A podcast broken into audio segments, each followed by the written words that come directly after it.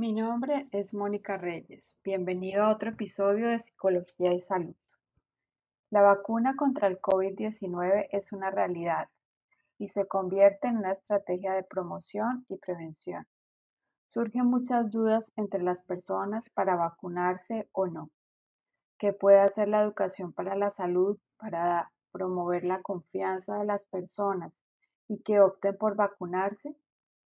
La respuesta a esta pregunta hace parte de lo que trabajaremos en este episodio. ¡Vamos!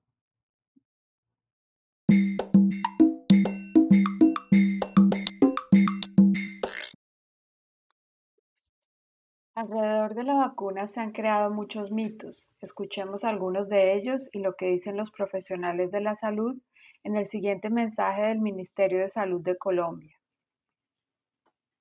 para no comer cuento. Primera, los mejores científicos del mundo se concentraron en encontrar el mapa genético del virus para poder atacarlo. Con nuestro ADN no se han metido y no va a ser modificado. La vacuna hace que nuestro cuerpo aprenda a defenderse. Segunda, no hay posibilidad física de insertar un chip dentro del líquido de la vacuna y mucho menos el virus. El contenido es de dominio público y lo puedes consultar. Tercera, debido al riesgo y la velocidad de contagio, fue posible acelerar los ensayos clínicos sin comprometer la seguridad de la vacuna. No te dejes engañar, las vacunas son seguras y efectivas. Detener el contagio es responsabilidad de todos. Gobierno de Colombia. Como pudimos escuchar, hay personas que piensan que vacunarse va a cambiar su ADN o que van a ser controlados por un chip y otros mitos. Cada uno de ellos se funda en un miedo o en una conspiración, y es nuestro deber como profesionales de la salud ayudar a las personas a que promuevan su salud y sigan la práctica de vacunarse. El control de las emociones y el miedo es parte de las herramientas que utilizan estos grupos que quieren generar pánico y evitar la vacunación masiva.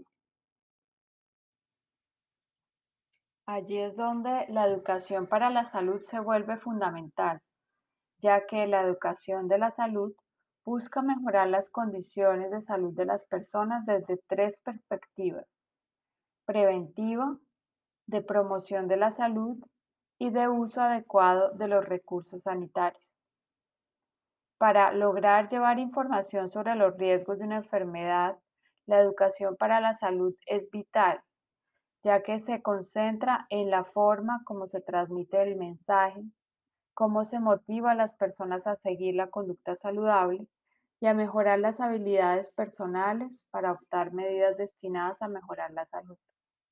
Entonces, aquí hay una clave, y es que la educación no es solo dar información, sino producir cambios en el comportamiento de las personas y es allí donde la labor del psicólogo de la salud es fundamental porque nuestra experticia está en promover cambios de comportamiento a partir del estudio de los procesos psicológicos superiores como son la emoción, la motivación, el pensamiento, el lenguaje y otros. En el documento técnico de antecedentes y concepto de educación para la salud de Extremadura del año 2006, que trabajamos como lectura guía para este tema, se indica que la noción de educación para la salud ha evolucionado. En la visión tradicional se consideraba que la educación para la salud era solamente informativa y se concentraba en la transmisión de conocimientos, mientras que hoy en día se sigue un modelo participativo donde las personas y la comunidad son protagonistas de los cambios o acciones de salud. Así, si volvemos al ejemplo de la vacunación, no es suficiente dar información a las personas, sino trabajar en el cambio de comportamiento. Mensajes como el que escuchamos en este episodio son un punto de partida para poner fin a la desinformación y a las campañas antivacunas, pero lo que en realidad debemos promover como profesionales de la salud es el trabajo sobre el miedo que este tipo de mensajes incluye.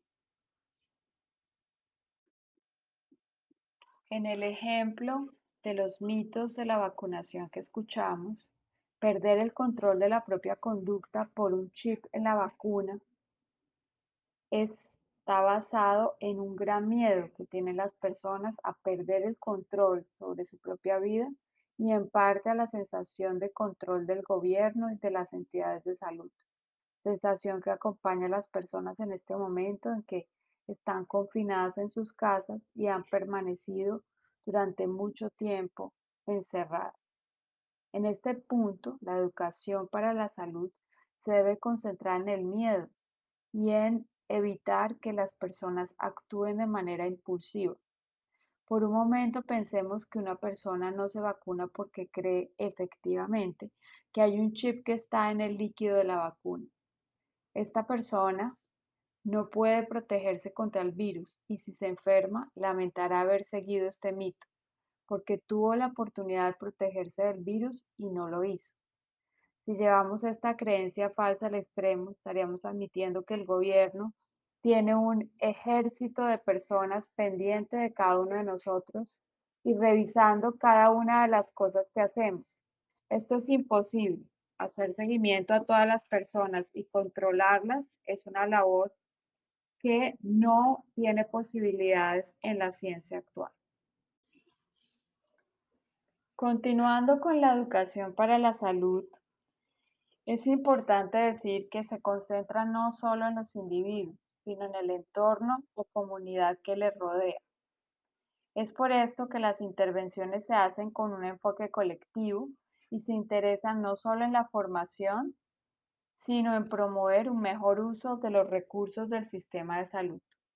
Según la OMS, en 1983, la educación para la salud se enfoca en un modelo participativo y por ello se debe adaptar la información a las necesidades de la comunidad y se debe tomar conciencia de la propia responsabilidad de la comunidad en su propio aprendizaje y este no estará únicamente centrado en saber hacer cosas, sino en saber hacer, es decir, en mejorar las competencias de las comunidades para poder promover su salud. En este punto, nos damos cuenta que la acción del psicólogo no es la de un experto científico que le dice al individuo o a la comunidad lo que debe hacer, sino que se interesa en generar un cambio a partir de lo que conoce de la comunidad a partir de los propios recursos de la comunidad. Por ejemplo, si para generar una vacunación efectiva nos damos cuenta que hay un líder comunitario que está comunicando a otros que no deben vacunarse porque esto cambiará el ADN y está convenciendo a las mujeres de que no podrán tener hijos sanos, es allí donde la labor del psicólogo de la salud se debe enfocar en este líder, en persuadirlo, en orientarlo para que su comportamiento se dirija hacia una creencia adecuada de lo que son las vacunas y sus efectos. Hasta el momento no hay ninguna vacuna o líquido que al ser ingerido o introducido en el cuerpo humano cambie su ADN automáticamente. Realizar las cuatro acciones anteriores implica realizar un proceso completo de educación para la salud y al mismo tiempo hacer realidad las propuestas de la Conferencia de Ottawa en 1986, en la que se define la promoción de la salud como un proceso político y social global que abarca no solamente acciones dirigidas a fortalecer las habilidades y las capacidades de los individuos, sino también dirigidas a modificar las condiciones sociales, ambientales y económicas con el fin de mitigar su impacto en la salud pública e individual. En línea con lo que propone esta conferencia de Ottawa, cuando un psicólogo o profesional de la salud hace un análisis de la situación sanitaria de un individuo o de una comunidad, debe tener presente que hay unos determinantes sociales o condiciones que si no se dan en alguna medida, no pueden emprenderse acciones de promoción, como son la paz, el albergue o tener un techo, educación, alimentos, unos ingresos básicos, unos ecosistemas estables, recursos sostenibles, equidad, justicia social. Por tanto, la educación para la salud no solo debe promover la participación de la comunidad, sino también la comunidad misma debe ser protagonista de, este cambio y también eh, Los profesionales se convierten en gestores de cambio social en salud.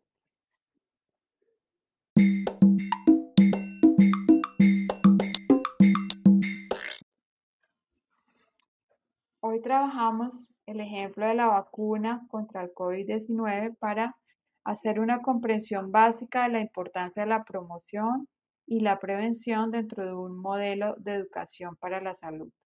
Para terminar, siempre tenemos una pregunta para la clase.